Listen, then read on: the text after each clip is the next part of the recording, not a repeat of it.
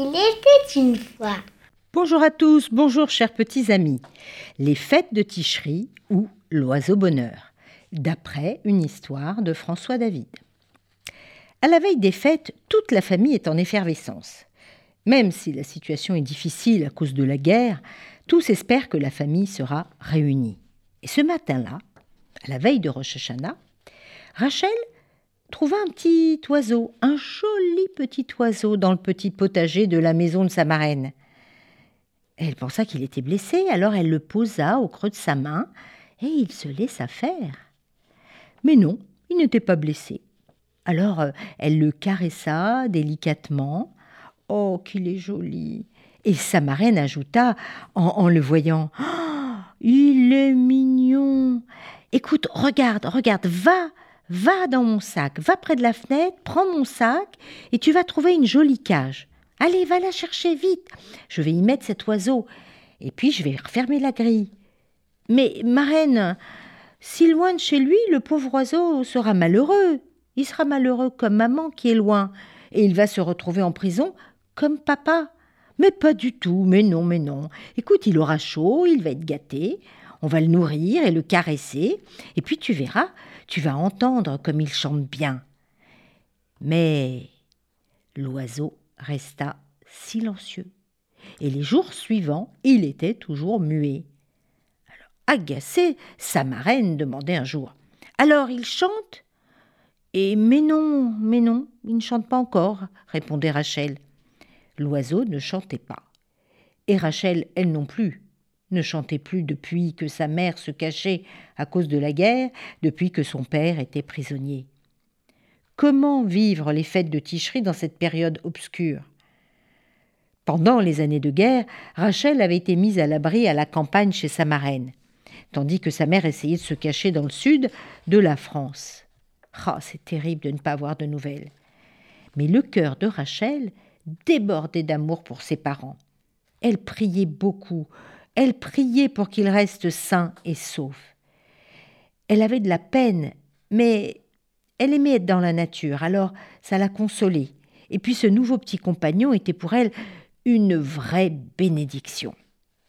Seulement un soir, sa marraine se mit très en colère. C'est ta faute, tu fais la mauvaise tête, tu ne veux pas chanter, alors euh, pourquoi elle chanterait lui? C'est sûr, il t'imite. Je te préviens, tu te débrouilles pour le faire chanter je ne sais pas, t'as qu'à lui parler, t'as qu'à l'entraîner, et s'il ne chante pas la prochaine fois, cet oiseau de malheur, je vais lui tordre le kiki. Lorsqu'elle se retrouva seule, la pauvre Rachel s'efforça de chanter, et son chant était si émouvant que l'oiseau chanta pour l'accompagner d'une toute petite voix. Malgré sa tristesse, elle chanta. Elle voulait au moins sauver la vie de ce petit être, fragile, fragile comme elle.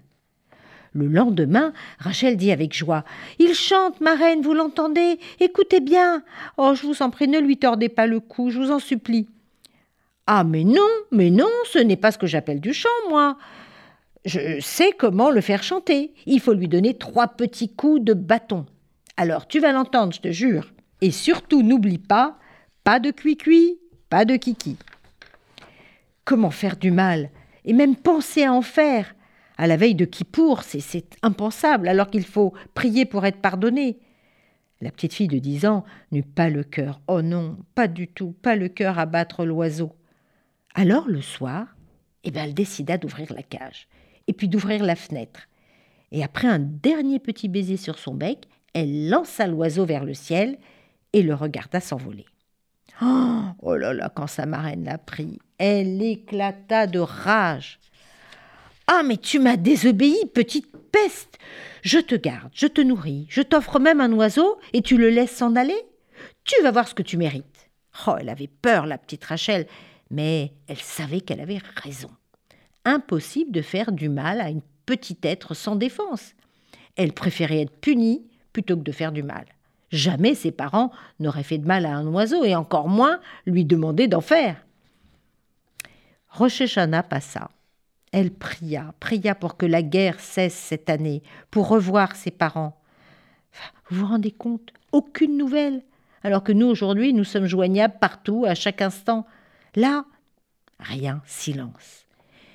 Quelques jours plus tard, lorsque Rachel rentra de l'école plus tôt, car il fallait se préparer pour Yom Kippour, elle était décidée à jeûner cette année. Et oui, elle était grande. Elle attendait un miracle. Ah, mais, mais, mais, mais, c'est un miracle. Elle aperçut sa maman, alors bien maigre, mais son sourire irradiait le visage. Sa maman était là, à la veille de Kippour, mais c'est un miracle. Rachel était folle de joie. En larmes, les deux ne voulaient pas se quitter des bras. Mais aussitôt à côté de son père, elle vit un homme sale et barbu qui s'approchait. Rachel eut peur, elle recula, puis tout à coup, elle se jeta dans les bras de son papa. Il était revenu lui aussi. Merci, merci, mon Dieu, merci. Il lui dit un secret à l'oreille. La guerre est finie.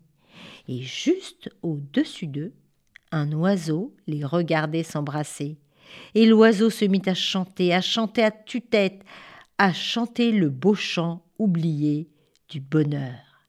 En écho, le son du chauffard retentissait hors des murs de la synagogue. Shana Tova à tous. Au revoir les petits amis.